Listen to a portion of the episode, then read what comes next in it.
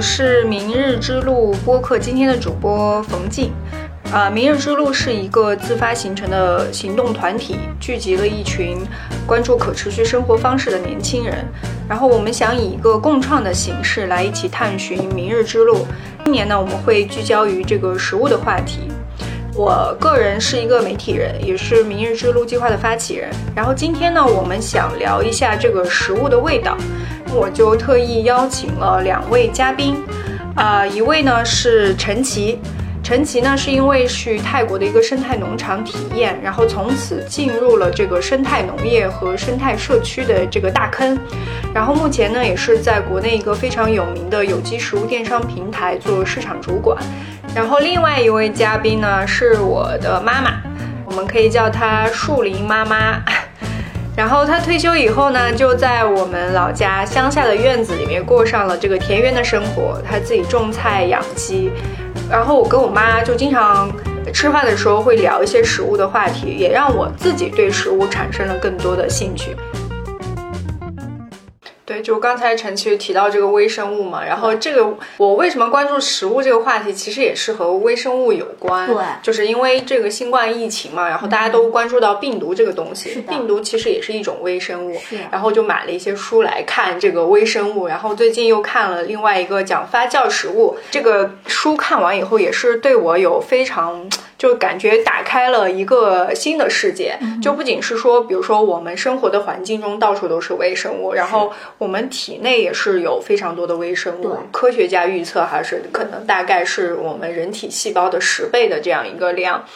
而且就这个书最有意思，就是说人其实是从远古时代就一直靠微生物来发酵食物的。嗯哼。而且它有一些非常可以说令人有点震惊的观点吧，就是说。人其实，在驯化植物和动物之前，最早驯化的是微生物。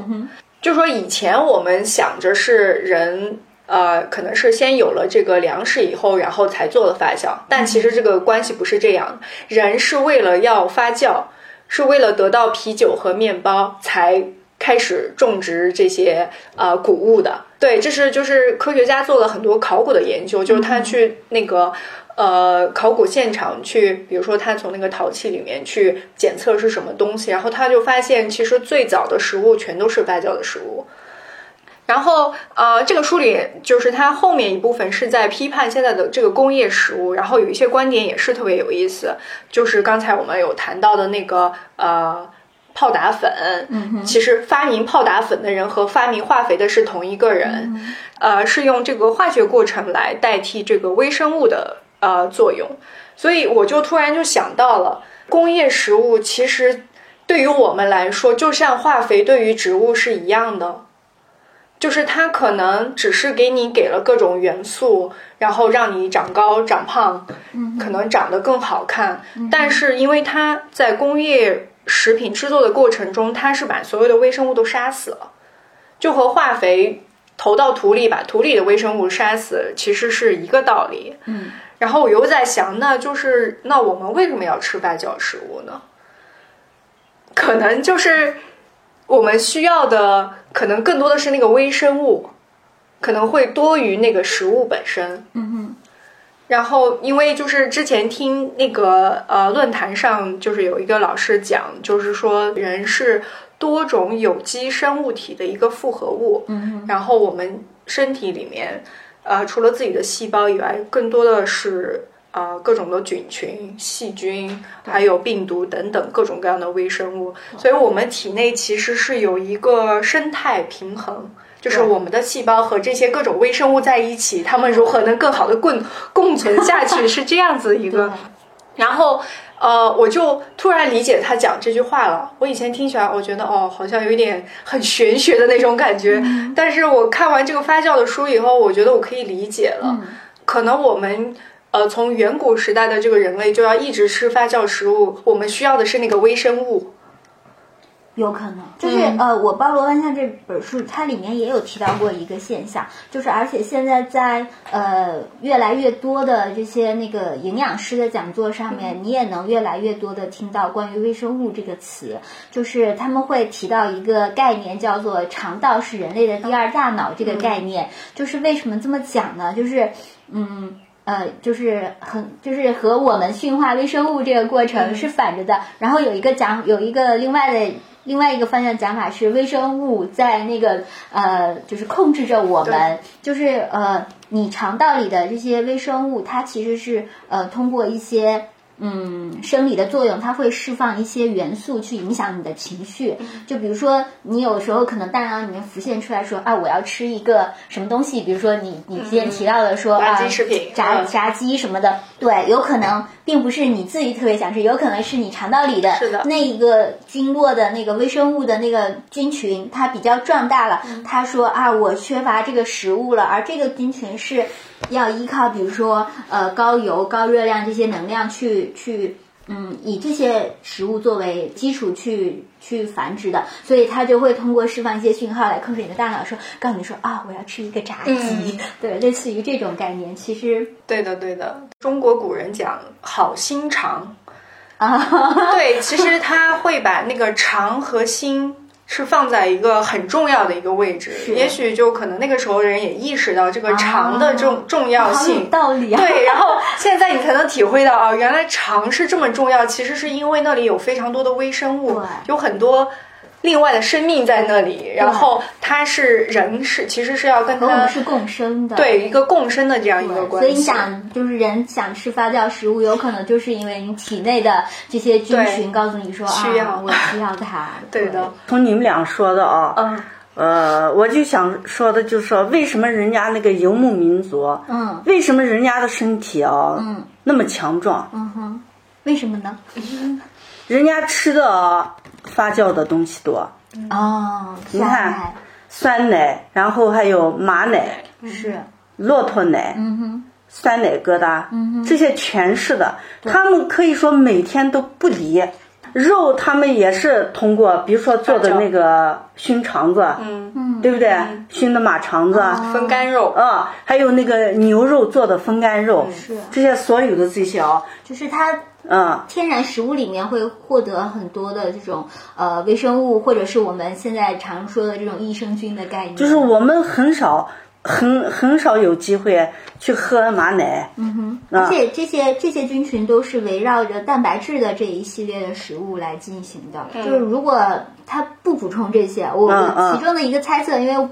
我也没有去验证过，就如果它不去吃这么多呃发酵过的这种蛋白质的食物，它只是日常补充那么多蛋白质的话，可能它的真真的它身体可能吸收不了那么多。嗯，那它是要通过在补充这种本身就是和蛋白。是呃共生在一起的微生物进入它体内，然后帮它获得了很多这种蛋白质的营养，所以那跟我们呃就是农耕民族 吃很多碳水化合物是不一样。但是我们吃的很多，我们有泡菜呀。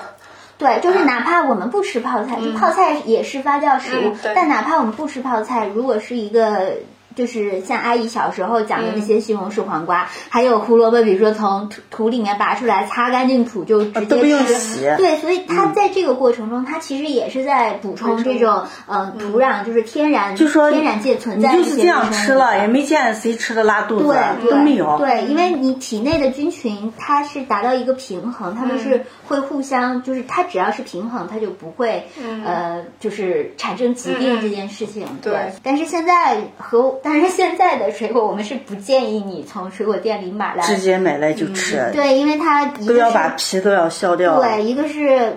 呃，一个是那个农药可能有残留，第二个有可能它在进水果店可能有保鲜剂，第三个苹果还可能打蜡。对对，所以其实我们对于微生物的理解，就是西方关于细菌这个概念传进来，然后我们要开始消毒这件事情，就是大家也开始在反思说，我们对于微生物的认知可能之前走偏了。是是，对，然后哦，这本书上刚才我有看，又翻到了，然后他就是说。细菌这个概念出来的时候，是因为正好和那个达尔文提出这个物种进化，就那个时候对于一个就是这个适者生存嘛，就是一个竞争的关系。然后在这样一个背景下，然后提出了细菌这个微生物，就人对它的一个印象就觉得它是一个不好的东西，我要把它灭掉。对，就所以微微生物一进到这个人类的视野中，就是一个这样的一个很负面的一个形象。所以敌对的，对，所以就导致比如说像巴斯德，然后他就有这个，比如说所有的。牛奶都要灭菌呀，什么就，所以在这个食品工业里面，就是要把所有的微生物全都要杀掉。以当然，这可能是为了食品安全的考虑。呃，但是现在就是你真的牛奶刚挤出来，就是你如果完全不煮，呃，也确实会有问题啊。是这个要煮，你一定也是要煮，但是可能不要杀的那么完全。就比如说巴氏，它还是保留了一部分的活性。那但是像我们喝的纯牛奶，它可能真的就是全部杀高压就全部杀死。还有包括像米酒什么这种，它基本上都是要在上市前都要把这些微生物全部杀死。这个就和古代的人喝酒的那个感觉就完全不一样，对，就是他们喝酒是要喝的是那个活的那个酒，是，所以就是可能为什么现在就又把酒列为什么？我之前还看就是把它列为一类致癌物，就是因为可能是因为没有了这些微生物以后，酒可能给你的身体带来的更多的是伤害，对。如果有了这个微生物，对，如果有微生物，它可能是可以帮你把一些东西分解掉。但是现在就进入了这样一个，对。而且我看那个我包罗万象里面还看到一个，就是叫幽门螺旋杆菌，嗯嗯，就是我关注到它，就是是因为就是之前有一个理论是说，你的很多疾病可能是由啊这些细菌引起的，然后包含一些什么那个疱疹病毒，然后或者是比如说呃胃癌。或者是胃溃疡，有可能是由这个呃幽门螺旋杆菌给引起的，然后所以就你现在去百度上去搜幽门螺旋杆菌，它也只告诉你说这个东西会引起胃癌、胃溃疡，你要把它杀死。对，但是我看了我包罗万象这本书，它里面又同时提到说，这个幽门螺旋杆菌其实它会帮你去抑制那个。胃酸的那个反流这个现象，对，然后如果你把它全都杀死之后，如果你胃酸过多，然后它反流到你的食管，有可能会影响你的食管癌。所以这里面我又思考到一个问题，它还有它的作用。嗯，对，它是有它的作用的，就是现在没有完全一个事情是只有好的一面或者只有坏的一面，它其实都是有双向的。然后让我想到的另外一个问题是，为什么这个幽门螺旋杆菌会？在我们的身体里面出现，就是一个讲法是说啊，因为我们吃饭的时候，比如说或者是我们交谈在空气中，这个什么唾液传播，或者你吃饭的时候不用公筷，然后通过你的口水传播，这可能是其中一个途径。但另外有一种可能，有没有可能是因为本身当我们身体就比如说你产生过多胃酸的时候，你可能有这个胃酸反流现象，你的身体自然的就引进了这个幽门螺旋杆菌来帮你抑制这些问题。那它可能会就是你发现的可能，比如说胃溃疡或者是那个胃癌的病人里面，他可能有很多这种幽门螺旋杆菌，但它有可能是你身体本身是。有这个问题的，然后但是它刚好存在在那个地方去帮你解决这些问题，但它可能引发了另外的，然后我们就把它当成这个治病的源头。当然，就是就是提醒我们要重新去思考我们跟细菌共存的这个关系。对我们人和微生物到底是一个什么样的关系？还有一些一些一些疾病的一些因果，可能都很值得我们重新去思考。对的，对的。然后刚才有讲到发酵嘛，然后我就记得。我妈妈小的时候做馒头的时候，都是用的自己的那个酵母，对老面，对 叫老面，就是每次，然后但是对酵头，对，然后但现在都不用了，就是用的是另外的。现在现在农村啊，它还有用这个酵头的，就是不过就是少了，对。啊，一般一般人就是为了方便，是的，就用发酵粉，嗯。呃，我记得我们年轻的时候啊，家里面也蒸馍馍嘛，嗯，然后就用的是那个酵头，嗯，这今天蒸完馍馍以后就留一个大，嗯，啊，一个大面，对，然后就放下，嗯，它放两天不是就干了吗？对，干了以后就让它干，嗯，然后到过呃几天要再蒸馍馍时候，头一天就把它用水把它泡上，到第二天发面的时候，它不是就软了吗？是，用用这个来和的面，哦。这样蒸出来的馍馍，可以说它比较松软，而且那个香气、麦香味分那个麦更啊，那个小麦的那个香味儿啊，那面的那个香味儿，它就出来了。是的。啊，呃，现在你看这那个，你用发酵粉蒸的这个馍馍，你微波炉一打完以后，它是不是就僵到一起了？就没有那种松软的感觉。去年你婶婶在我们在院子里头不是有个炉子的吗？然后她用笼蒸的，那个笼是三层，那个馍馍蒸出来哦，一下掀起来哦，掀的那么大，哇，听起来就 很好吃。倒出来一笼蒸二十多个，这么大的花卷和馒头。嗯，我最后我不是发视频上给那个他们看的，哦，这么好，哪来的馍馍？是我说自己蒸的。对，那个馍馍真叫香，比那个面包店里头买的那个面包蛋糕都好吃。那是不能比的。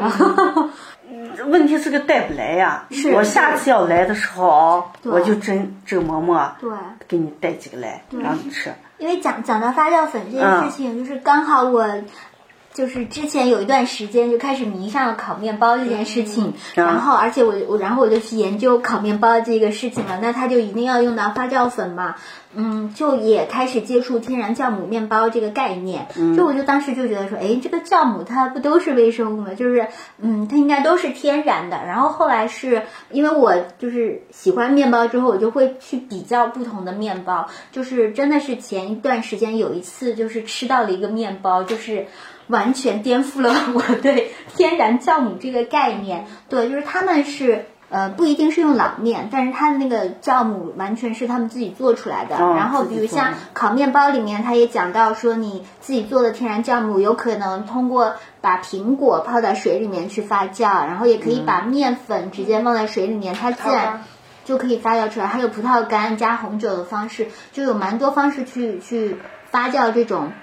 就是不同的微生物，然后再把它和面混混合去去做的。嗯，我吃到那个面包号称是呃发酵了七天八夜，就是它要不停的就是做一个小的酵头，然后再加面混合，再让它发酵，就越来越多，就是它是就是反复反复这样发酵来的。所以当我吃到那个面包，就是那个面包可以放到冰箱里冷冻，然后你吃的时候可以上锅去蒸。你溜一下就行了啊！对，就是你不一定就是我们传统一想的那个面包，就是你要放有点水，它就已经塌掉了。就但它那个面包是可以放到那个锅里去蒸的。然后主要是，嗯，刺激到我的是什么？就是就是一个很很小的这样的一个普通的小餐包，里面什么都没加。也没有任何的馅儿，就是它是重新蒸好之后，在那个果冻上让我们去试吃，然后吃了一个那样的面包之后，就它进到我的胃里面，让我感觉很舒服，就是我感觉它是在帮我来那个分解食物，就是对我吃完之后，整个人感觉很轻松，而且很很开心，然后胃感觉很舒服，就是那是我第一次体感到呃那个微生物，就天然酵母这件事情。然后，而且我之前在学烤面包这件事情的时候，就是也大概去嗯翻了一些内容，就是关于市面上就是现在工业化是怎么生产面包的。就像你讲的，就是有泡打粉的部分，它只是提供气体，然后让它冲起来，但其实这个面粉是没有经过微生物的分解和发酵的。对，然后而且它里面。还会加一些七七八八的各种的工业化。泡打粉，其实人类很早就用，就是小小苏打嘛，就是这个对于人体其实倒没有什么危害，关键是它又加了很多七七八八的石油化工类的产品，然后让它去产产生呃，比如说气泡呀，然后去让它有松软度啊，就当然它也会配合一些酵母，可是整个这个面包就是它的整个发酵过程，你像我们刚才跟你讲那个面包，就是讲很久。我们正常就是用那个干酵母粉去做一个面包，你可能也要通常也要三四个小时吧，就是一发可能一两个小时，还要二发，然后再整形再烤。对，然后那现在工业化的这种，就是一个是面粉里面会加，就是面粉里面会加什么增筋剂呀、增白剂呀，然后那个蓬就是让它变得更松软的那种蓬松剂啊，然后它的那个发酵粉里面，然后以及它整个制作过程里面会。不停的去加入这些的内容，然后它整个发酵过时间很短吧，十五分钟。对就是现在的工业化的面包可以做到十五分钟就发酵好，而且你吃到的，它让你感觉到那些什么很松软的那种口感。对，但是它只有松软。它没有面香味儿，对，没有面香味儿，也没有我刚才说吃下去让你感觉啊身体那个身体很舒服那个感觉没有，它吃下去是让你感觉啊就是香气很浓，就是我就吃饱了，而且它那个香气基本上就是啊香精，然后植物的那个植物奶油这些就是通过一些人工的这种香精调出来的味道，然后让你觉得说哇闻起来很香，可是它和刚才阿姨讲到那种就是天然发酵出来的面天香，天然发酵最少都半天，对。就是你早晨发的，然后你到下午才能蒸馍馍。对。连发面到蒸好要需要一天的时间，而且这样蒸出来的馍馍吃的是养胃的，对对，是微生物嘛？这就是老百姓在下面啊常说的话，是。就是你胃不舒服的话，你就吃些这个蒸的啊蒸的这个馒头，对确实它是养胃的。确实，当时我立马觉得哦，好舒服啊。我觉得我现在就能理解，就是把那个微生物吃到你肚子里，是它在帮你治病。对嗯，啊，但是我们现在就是，嗯，工业化的，就是我们城市这种比较可怜的城市打工人，特别是城市里头根本就吃不上，在那个农村乡下哦还可以，对。因为那老人嘛，人家还是喜欢用以前的那个方式，因式为，城市节奏都很快，就对是怎么快怎么来，怎么怎么省时间，怎么提高效率怎么来，所以他只模仿了那个样子，但是它的精华其实是我们它就根本不是以前的那个东西。对，我们应该通过食物获取的这些微生物营养，嗯。其实都都没有达到。对，人一直在试图模仿自然，但是他只模仿的是最表皮的你那个东西。奶奶在的时候，嗯我们在那院子里头烤那个饼子啊，知道吧？锅盔，我们叫锅盔，你看哦、发这么大两盆子面，哇那全是那个浇头。完了以后，我们啊在外面盘一个土炉子，嗯，土炉子里头用那个草和那个木头啊先烧，就是那样的柴火，先把它烧，烧的全是那个红红的火了吧？是。完了以后，这个面发好了，最后呃把它擀成像做那个那个饼子那样的啊，然后放到一个铁板上。放进去，嗯最后把那个口都封起来，嗯那个烤出来那个饼子啊，太香了。呃，说这个家乡的味道，我就想起来，我之前跟大家分享过一个案例，就是那个贵州的那个妈妈，啊，然后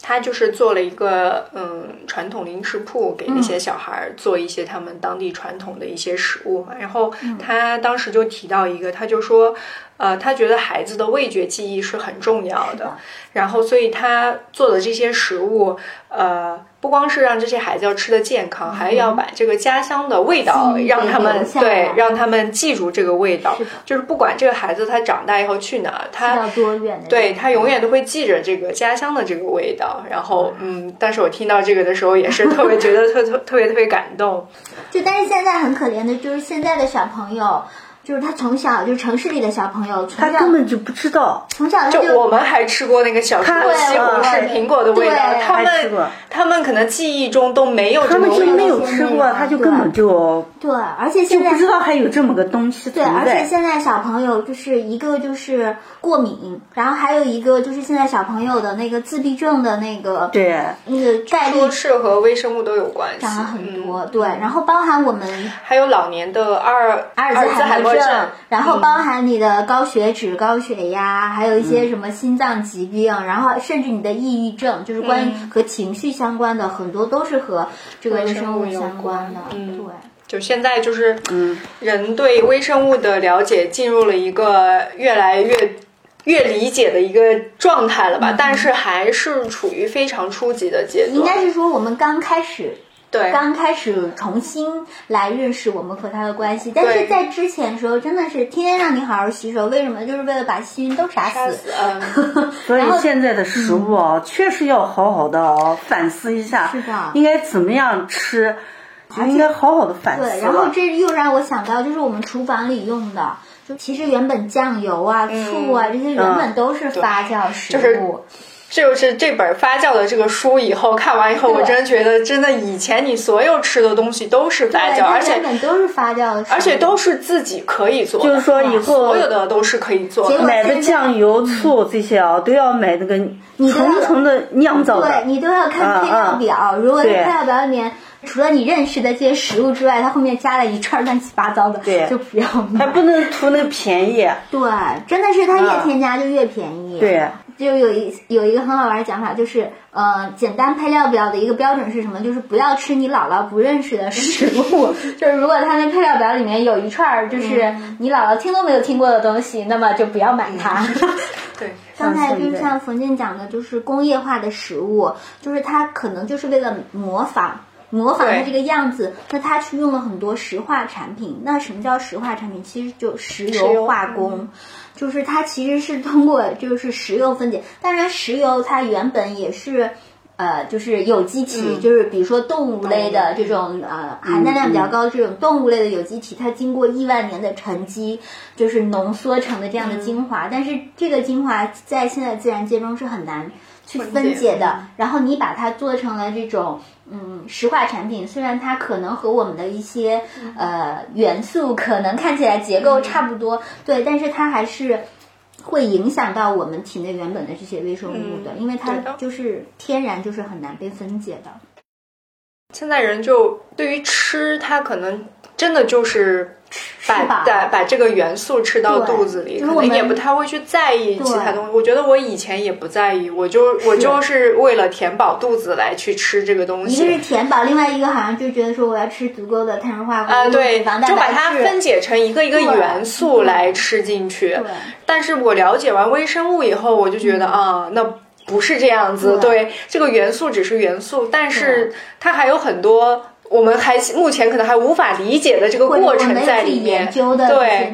然后但是你看我们现在在比如说在城市里面生活，大家一说到味道，大家马上就。能马上想到自己想吃什么，就是说，要么想吃辣的，要么想吃甜的。是的，就好像我们的味道就被塑造成这个，要么就是这种刺激性的，刺激性能给你这种留下印象、舌头的感觉。对对对，然后就是，那你们有没有研究过，就是 就人为什么慢慢的想要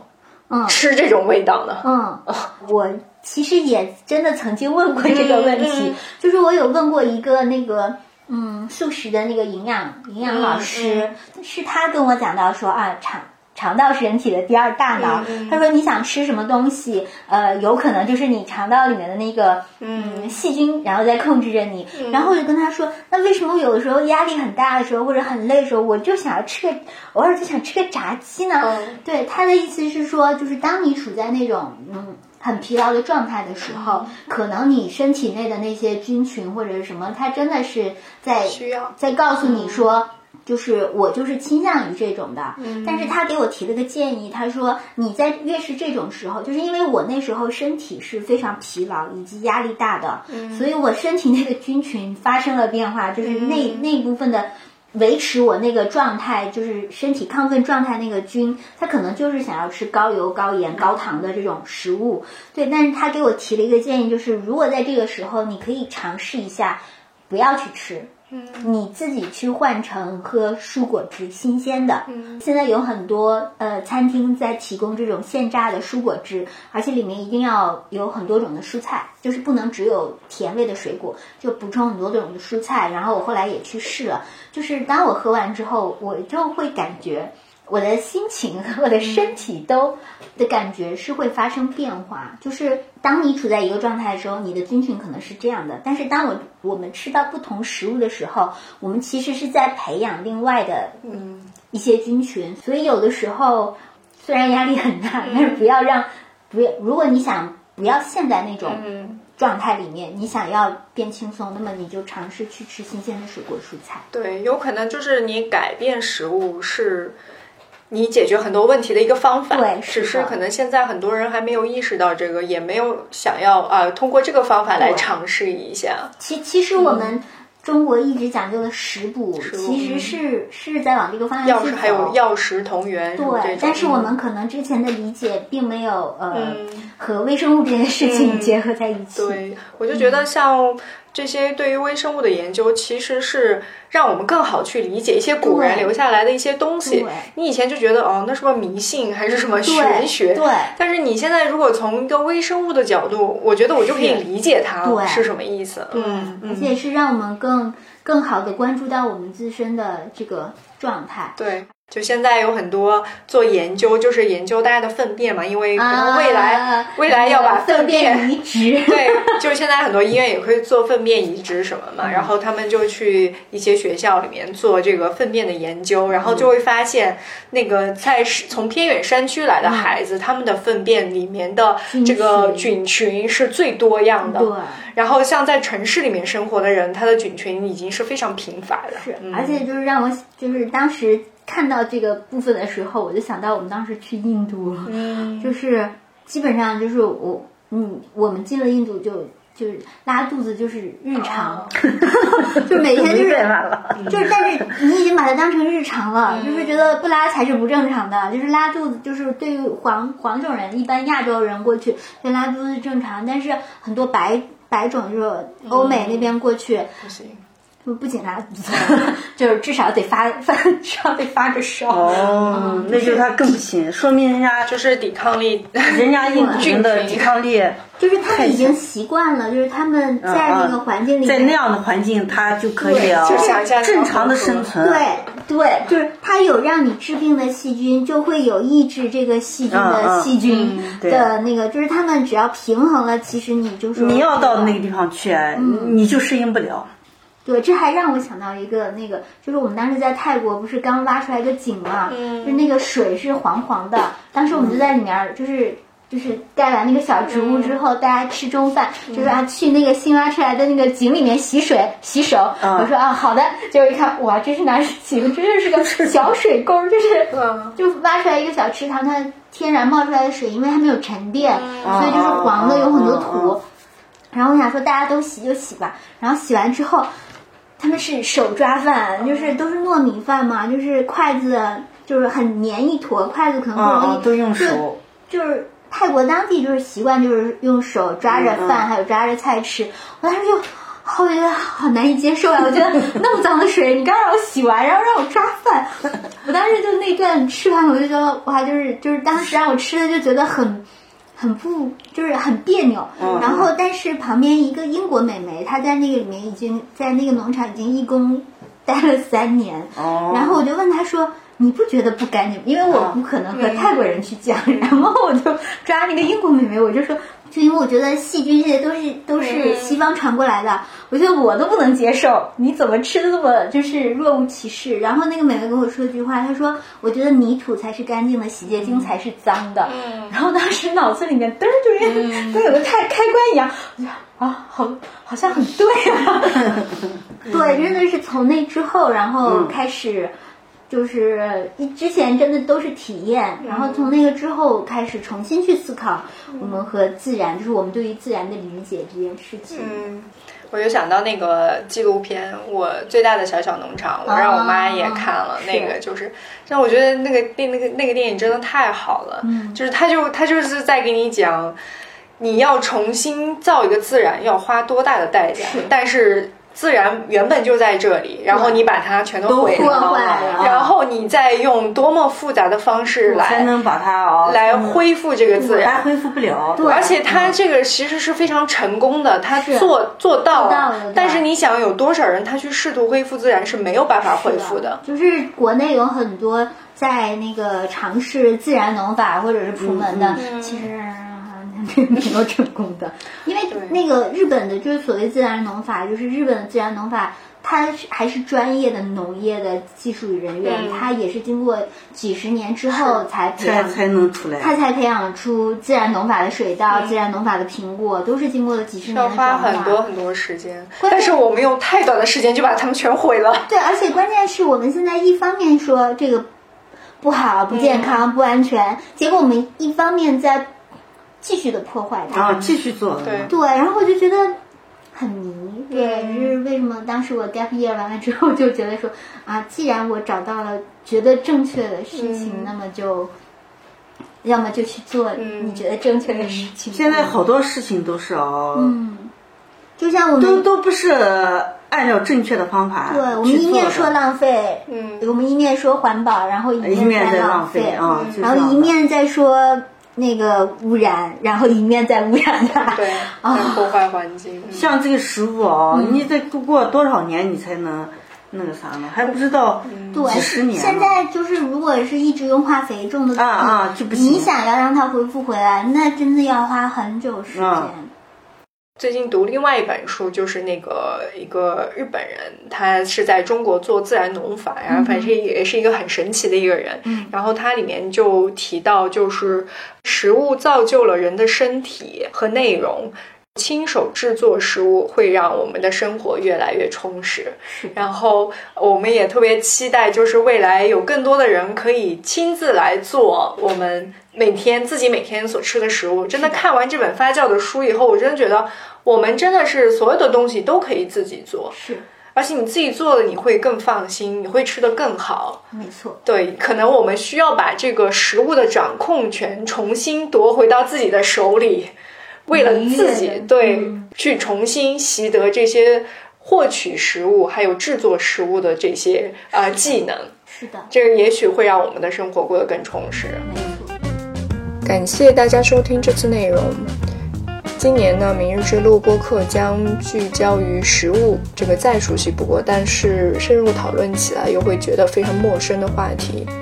除了在播客上聊，我们在澎湃新闻上也开了一个专题“明日之时”，来专门讨论食物。